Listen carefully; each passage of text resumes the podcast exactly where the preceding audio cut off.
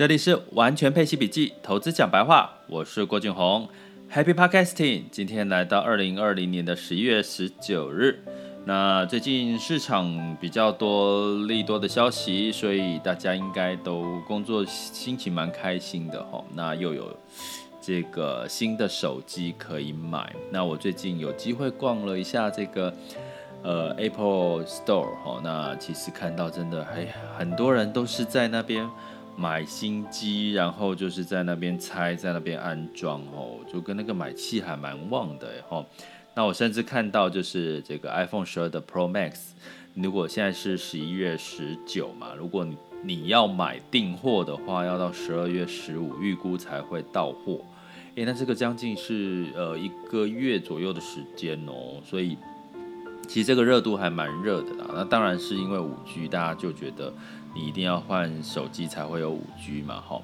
那所以呢，其实最近的这个整个市场状况，我觉得有很多很多的一些机会可以跟各位讲哦。所以，但是我们分级讲哦，不要一次讲完哦。我自己也也希望给大家一个比较稳健的一个节奏。那所以运动的习惯跟投资习惯跟这个录 podcast 的习惯，我觉得自己想起来自己还蛮引以为傲的，就是其实你有一个坚持的习惯哈，就是呃坚持下去哈，录下去，然后坚持运动，一天录运动三天，那你会发现自己会越来越喜欢自己哦。那投资也会用这个时间把这个。投资绩效呢的结果反映给你。那我今天要延续到昨天哈、哦、Podcast 的主题，我们聊到 iPhone 来聊到 Apple，聊到这个 Mac 的 M1 晶片。那在讲这个之前呢，我昨天刚好跟这个我的朋友坐下来喝喝喝下午茶的时候，他跟我说：“哎，那个这个最近很多人说台股涨。”长得这么这么样子吼，是不是应该要获利了结赎回？然后他说很多媒体或者是呃机构专家呢，都是说，哎，叫获利了结吼，才才会比较呃可以落袋为安。可是又有另外一派的说法说，基本上接下来的市场台股应该还有可以期待的机会吼。那我简单说说我的看法哈，就是目前我在不同的平台直播或什么，我都会讲，其实现在第四季台湾就是看这个基本面嘛，第四季、第三季通常是这个相对的旺季，不管是从消费，不管是从电子行业，那我们也都知道，其实你从各方面的数据，不管是从出口或者是订单，都是都是好的哈，成长的。那我倒觉得这个包含资金行资金行情，呃，新台币一直升值，这些都都是从信心基本跟这个呃这个叫做资金面，其实都是偏有支撑的，甚至在这个融资融资的这个额度是有增加的哈。那当然这些的这些的情况呢，我觉得因为市场波动在后疫情时代尤其特别明显。跌了就跌了，一天跌个一趴两趴，其实三甚至三趴都已经慢慢变成大家已经是正常觉得习惯的事。早期如果你跌个三趴四趴，大家就会觉得啊都崩盘，你会看到那个美股崩盘、台股崩盘。可是经过其实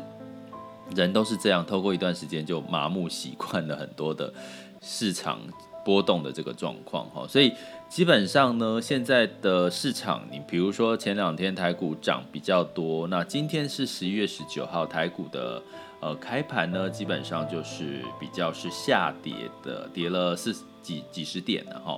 那我来看一下，现在台湾加权指数是一千三百七十，呃，一边三百七一一万三千七百零六点哦，下跌了六十五点。所以通常急涨带来的一个下跌，这个是大家可以预期的哈。所以，但是这个是短期现象。你说股票，当然呢，你忙追涨不要嘛哈，啊就涨了哦，是不是就卖掉哦？那当然，当然听起来这种短线的这个。急涨下跌，你好像是做了对的事情，可是很快的啊，可能接下来隔天又大涨了。就像我们上次第一次辉瑞辉瑞疫苗的时候，是不是就是诶呃公布好消息，然后跌了，然后又涨上来。其实很多东西，你一般的投资人，其实如果不是你一天到晚坐在这个看盘的话，其实不需要花那么多时间去做这些事情。所以呢，延续我刚刚讲的答案是说。其实如你你如果你是投资像呃盘中零股交易，像这个台积电啊，或其他的你看好的一些个股，或者是台股基金，其实你不用那么担心的去去短线的一个去做操作，甚至基金如果你短线，比如说七天以内，它甚至还会有一个给你一个手续费哦，短期操作的一个手续费的一个成本哦，所以基本上呢，呃，我反而会建议，我我觉得还没有到那个可以。吓自己的这个状况哈，但是大家也要知道，包含我自己录 podcast，我刚刚有讲，我录了四五十集，我每天都要找话题哦，都要跟找话题跟各位聊。当然，我找话题是我希望讲的是比较看到未来一个趋势，包含我刚刚看到的讲的这个 iPhone 跟苹果接下来要讲的。好，所以从这点我要告诉各位，从资金基本跟这个呃。信心面基本上都对台股部分有支撑，尤其疫苗的成功率，我今天又看到辉瑞疫苗的成功率也来到了九十五个 percent 嘛，所以基本上在这所有的呃好的情况下，那接下来当然跟这个消费啦，或者是跟相对的跌升的这些，甚至像你会看到这个比特币啦，哦，相对它兑换这个实体货币是。相对抗通膨这种也被也也拿出来去去讲了。大家知道比特币是属于投机财嘛？投机财通常是在经济成长的一个阶段，这种会比较出现的更明显。那你看现在比特币说上看万八甚至两万，那基本上现在这个氛围其实跟经济成长状况是不是很像哈？所以呢，我觉得目前的整体来讲，市场应该还是情绪是比较偏乐观的。我觉得可以用这样的角度去跟各位讲哈。那我们再讲回来这个苹果的部分哈，哦，我真的很兴奋的要跟各位公布，就是说我昨天讲 iPhone 十二这个所谓的这个它的五 G，当然我觉得不是呃不要看五 G，就是明年我觉得不要看五 G，为什么？因为它的基地台建设，还有我跟各位讲，我朋友在今天昨天呐哈，他去跑了整个这个蓝线的这个捷运站，他发现啊。它切换五 G 跟四 G 的这个讯号，它去测速，基本上我跟各位讲差不多。比如说这个五 G 可能它的测速是一百多、两百，那那个那个四 G 测出来的速度也可以到一百，甚至九十几、七十几，那个速度差不差不了很多啊。那是那那差不了，因为你下载在手机上面根本用不到那么快的速度，所以我觉得。五 G 未来你要再拿出来谈的热热点的话题，应该要在它有杀手级的应用。我讲过物联网这件事情。那我们今天要讲的是这个五呃 iPhone 的重点的亮点是它这一次在它叫做夜间拍摄之王嘛，夜拍之王吼。那其实它的夜拍真的是很不得了吼。那我觉得那个不得了是在于大家可以去晚上去 Apple Store 拿拿那个手机，那也算夜拍了，然后在室内。但是我要关键讲它的关键的一个技术，当然除了它的这个感光元件有比较大一些哈，以 Pro Max 来讲，可是关键是在于它的 LiDAR 这件事情。LiDAR 我们知道它是一个检测这个不同物体的距离，那这个 LiDAR 的过程，它居然可以解决这个它跟一般的手机相机跟这个数位相机它的本身感光元件尺寸本来就。小巫见大巫哦，甚至这个差异差异是几十倍的这个尺寸的差异，所以你永远手机拍出来不会是这个数位相机单位单眼相机这种这种规格那么好的、那么自然、那么清晰的一个景深啊，或者是背景虚化的一个效果。但是因为 LiDAR 它帮你测了距离，所以呃苹果就用这个 LiDAR 的这个相机呢，它帮我们解决了部分。拍摄景深这个问题嘛，吼，那拍摄景深这个问题解决了，所以你现在连拍，你可以去 Apple Store 去试试看，吼，你用 iPhone 的任何一款手机都可以做到，呃，这个拍照景深跟这个摄影景深这件事情，而且都很自然，吼，跟过去的整个机型比，所以这件事情有没有帮助？有啊，因为在后疫情时代，我们很多走线上，吼。现在我你我甚至看到十二月的这个接下来很多的这个二零二一年的这个投资论坛哦，很多很多媒体啊，或者是投信投顾都在办这些，很也有投投信投顾是用线上在做这些，所以呢，你会看到其实你的这个镜头拍出来，它可不可以及时对焦，或者是它的拍摄的画质有没有这个景深，其实让这个画质更自然这件事情，或者是你在室内拍摄都可以拍得更好的画质的话。然后你可以很激动的拍，我觉得这些事情在后疫情时代是非常的越来越重要的事情，反而不是五 G 哦，因为它这样的拍不见得要用到五 G 的速度哦，所以基本上包含这个 iPhone 十二现在被所有的 YouTuber 推崇的就是所谓的杜比世界，它拍出来的效果几乎可以让你有一种身临其境、奇境跟立体的这个画面。那目前资源杜比世界的就只有 YouTube 哦，其他都还没有，所以你。如果真的要看到它的效果，除了只能在这个 iPhone 手机看到它的那个逼真的效果，还有你就是要把这个视频影片传传到这个 YouTube 上面哈。那未来一定会越来越多的资源。好啦，所以这个 LiDA 未来的应用可能会让你取代真正某种程度取代单眼相机的基本操作。我不要讲说。呃，单眼相机的专业专业操作了。我要讲的是，如果你是一个拍摄影片的 YouTuber，说甚至你要拍出一些电影的效果，哦，它有超广角、广角，还有望远的镜头 的焦距，你可以已经可以变化出你要拍出不同的一个照片跟影片的效果了。透过这个 iPhone 12 Pro Max 好的，甚至 LiDAR 的这个功能。所以，LIDA 很重要，因为接下来这这件事情会让这个 Apple 在这个拍摄这件事情，甚至在未来的这个视讯的这件这个市场的潮流，应该会占有更站站稳脚步吼。所以以这件事情来讲，我觉得这是我看到的。反而你在 iPhone 上面，它因为这件事情，它几乎这个手机已经让你是随身的单眼相机这样子的一种概念吼。那当然，我要前提讲哦，如果以专家来讲，他绝对不不可能是，呃，他他离那个真正的单眼相机的这个专业技术的这个拍摄还是有很长一段距离，因为这个感光元件就是差很多，一个是一个是全全全全画幅的嘛，对不对？啊，一个是真的是尺寸很小，一英寸左右哈。那所以呢，我们接下来讲到是，好啦，那这个事情事情让我们可以在拍摄跟这个用。iPhone 做更多的事情，然后更逼真之外，我们讲到 N1 晶片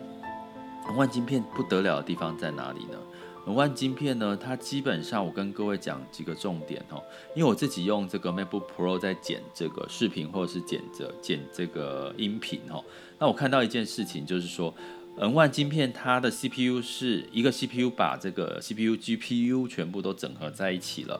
所以呢，它拥有的是这个。呃，整合在一起之后，它是低功耗，它的诉求是低功耗，然后它的速度会有三点五倍，以往比过去我们应该它应该是比这个苹果过去的机型，Intel 的系列机型呢快三点五倍，六倍的 GPU 就是这个呃是呃影图像影像的这个试算的这个效能哈，十五倍以上的机器学习的速度，还有重点了，因为它低功耗，所以它有。两倍以上的这个电池的这个续航的力，续航力，对，你会觉得这个又怎么样，对不对？可是我跟各位讲，你未来可以想象，你可以比电第一个越来越薄，尺寸，荧幕尺寸越来越大，可是它可能越来越薄。第二个，它的续航的的两倍哦，所以它的续航，因为你要用到五 G，用到视频的剪接，或者是。呃，看影片你要用到更多的这个电池消耗量嘛，所以基本上呢，你可以想象，你可以把笔电或者是 iPad 拿到外面去，然后一整天可能做了很多事情，你还是电池都不会有太大的问题。然后关键来喽，关键来了，就是它在比如说我们在做专业剪辑的时候，这个视频的呃渲染的程度啊，是大概以 Final Cut Pro 来讲，看到这些 YouTube 他们在测试的时候，真的有快了很多吼，甚至好像我看到数据有快了快几十两两位数的这个 percent 的这个。快速的程度哈，我这边不讲具体的数字啊，因为我们不是在讲这个这个呃评论的这个频道。但是我要讲的这件事情呢，这个 N1 几乎是跟这个我刚刚讲 iPhone Pro 这件事情，几乎是把整个后疫情时代所有你的这个，不管你从电商呃，或者是线上的市场，不管是从教育直播，或者是方方面面你需要多媒体的相关的市场，它几乎都全包了，而且感觉像 N1 晶片，因之前的 Intel 的晶片。感觉就是拖累了这个整个 Mac 的这个执行的效率哈。当然，这是搭配它新的这个 Mac 的作业系统叫 Big Sur。那大家知道这个新的 Mac 作业系统，它的现在整体的这个界面使用状况跟什么很一模一样，iPad 哦，就几乎是一模一样的操作界面。所以你可以想象未来的世界是 Apple 是要把所有的 device 全部整合成同一个界面。而且它的效率、速度，好，跟它的出错的问题，相对来讲是非常小的。也就是说，像我现在用这个 iPhone、用这个 iPad、用这个 Mac，我其实是很难，我的这个替换成本是非常高的。你叫我现在这个手机去换成安卓手机的 Pixel 啦，或者是我的笔电要换成。那个微软的 w i n d o w 的系统，其实我的这个取代成本都非常高。那但是呢，都讲这些好话，其实我要讲讲这个，其实苹果现在当然还是在，大家建议大家现在可能不见得要马上，如果你是高。重度使用者不见得要马上换 N1 的这个笔电，你可以等下一代。为什么？因为它现在的这个适配的方面，其实是它的原生。像我讲 Final Cut Pro 基本上是属于这个它自己的产品嘛。那你其他的第三方的呃一些 APP 或者是应用，好像它的适配上面，在看到很多 YouTuber 测试，其实还是比较没有一些呃，比如说它的速度啊，并没有真的就快很多。但是我要跟各位讲，这很重要，因为大家知道，我光一看那个 Final Cut Pro 它的输出影片的时候，你知道，通常这个用呃现有的 Intel 架构，它的那个温度都会高达七十、八十、九十的这个温度，很烫很烫，然后就会降低你的效能。像我之前一次做这个用这个 Mac 做直播，然后那个因为有有有视频，就是有画面嘛，同时截取画面哦。那个电脑热得要命，热到后来，我的那个影片呢、啊，大概成功播出去只有二十分钟。我录我一个小时的直播，只有二十分钟被录下来。那那在通常在另外一方都会说好卡好卡哈，因为我们这种直播不是像那个拿手机就对着脸就好，我们通常会有这个 PPT 啊这类的简报类的一个东西，所以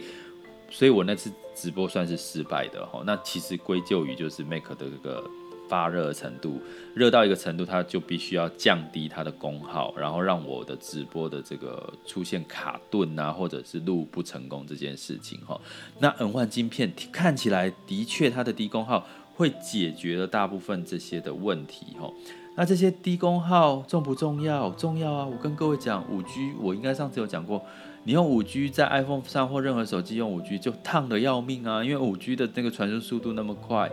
所以你基本上只要连上五 G，你要传输下载或什么东西，或者你现在用五 G 直播，我跟各位讲，你的手机会会很烫。所以这个低功耗其实是非常重要的事情。那你低功耗就要搭配大的什么？大的瓦数的这个充电器、变压器。哈，你至少现在一定要最好是要到六十五瓦以上，甚至是到百瓦的哈，因为你要充笔电或者是充这个 i。iPhone 十二的 Pro Max 这等级，那你就要考虑到什么氮化镓啊，氮化镓。所以我现在讲到 lida 跟氮化镓这两个东西，大家就应该去可以去找到相对应什么东西的上游是有 LiDAR、氮化镓这样子的概念。我觉得在明年，其实像我跟各位讲，在 M1 晶片的这个跟 Big Sur 的结合下，我直播如果我用 Mac 的内建的这个呃录摄摄影机的话，我跟各位讲。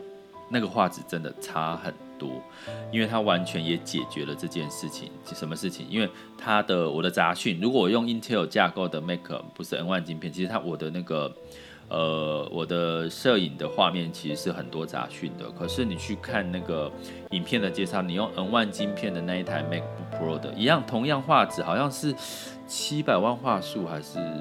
八百万还是六百万？这个数字不是重点哦，重点是。其实它的摄像头是这个摄影镜头是一模一样的哈，就 Intel 架构跟 N1，可是居然你用 N1 看到的这个视讯的镜头的画面，居然是几乎没有杂讯，哈，清晰度非常高，所以这些都有有有有。因为 N1 晶片的改善的这些事情，而且居然可以改善幅度这么大，你就知道之前的 Intel 架构跟不同的系统的晶片会让它产生很多的一些变数不可控。可它现在完全把它整合在 N1 的晶片的时候，你就会可以发现 MacBook 的强大已经完远远的超越所有的笔电。那如果说今年你下半年听到宏基、听到这个华硕、听到维星他们在笔电的出口的。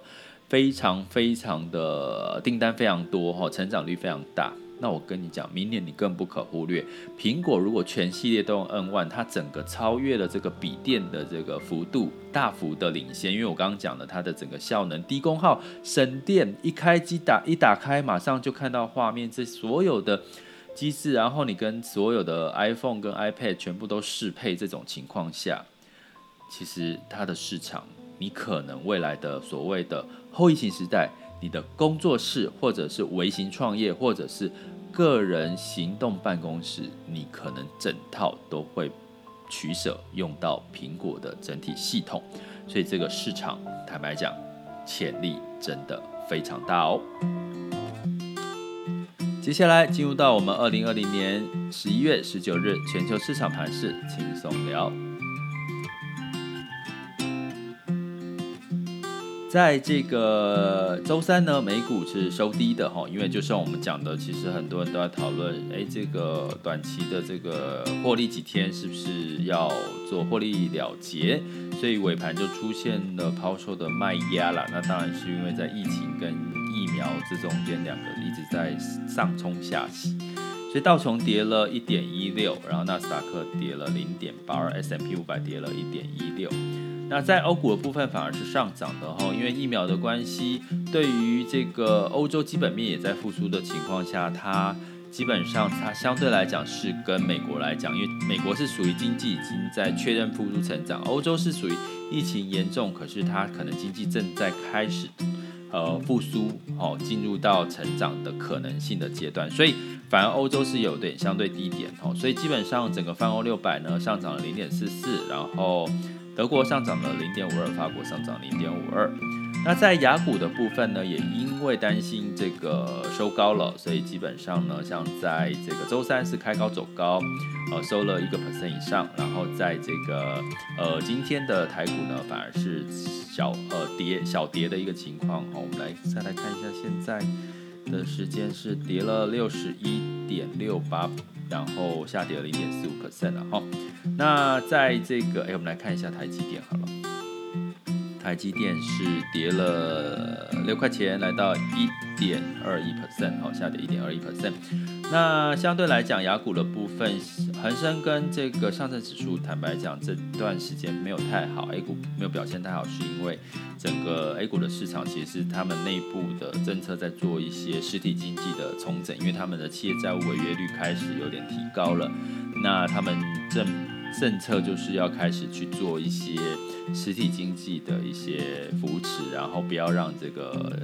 呃，电商经济啊，线上经济可以太活跃，因为毕竟产值基本面还是要回到实体经济能够复苏嘛，哈。那另外就是相对来讲，基本上，当然它已经算是疫情控制比对对照欧美来讲，它已经算是疫情控制得当的一个一个地方，所以基本上呢，所以你会看到，反而在这段时间它的。科技板块呢跌比较多，但是在消费或者是一些疫情打压的一些呃沪深指数呢表现的比较相对抗跌哈。然后在能源的部分呢，在收涨哈，布兰特原油上涨一点三五 percent，收在十四点三四。所以大家如果看到疫苗的状况越来越好，其实就我刚刚讲的，你就可以考虑看能源这个相关的板块。能源跟什么有关？跟呃，产油国啊，新兴市场啊，拉丁啊，俄罗斯啦，还有一个什么哦，像类似新兴市场债啦，高收益债也都会受这个石油能源的上涨的一个一个支撑哈。呃，在有低点有机会，就是可以上看这个市场往上的机会。汇率的部分呢，一样哈，因为大家会还是期待这个欧美会有一些。尤其美国可能会封城的这个，因为疫情扩散嘛，可能要。那我之前提过封城是呃短多长空，因为你封了，要有疫苗，然后赶快把它治一治，不要再扩散出去，反而是可以更快的去解决这些事情哈。然后呢，所以美元呢，因为担心会觉得会有纾困的方案，新的纾困方案，所以美元持续弱势，然后其他的新兴市场的货币相对的来讲比较强势，所以不要只关注美股哦，不要只关注台股哦，其实现在有很多疫情稍微趋缓、景气复苏的一些区域国家产业正在等着你去开发哦。这里是完全配奇笔记投资讲白话，我是郭俊宏，关注并订阅我，陪你一起理财。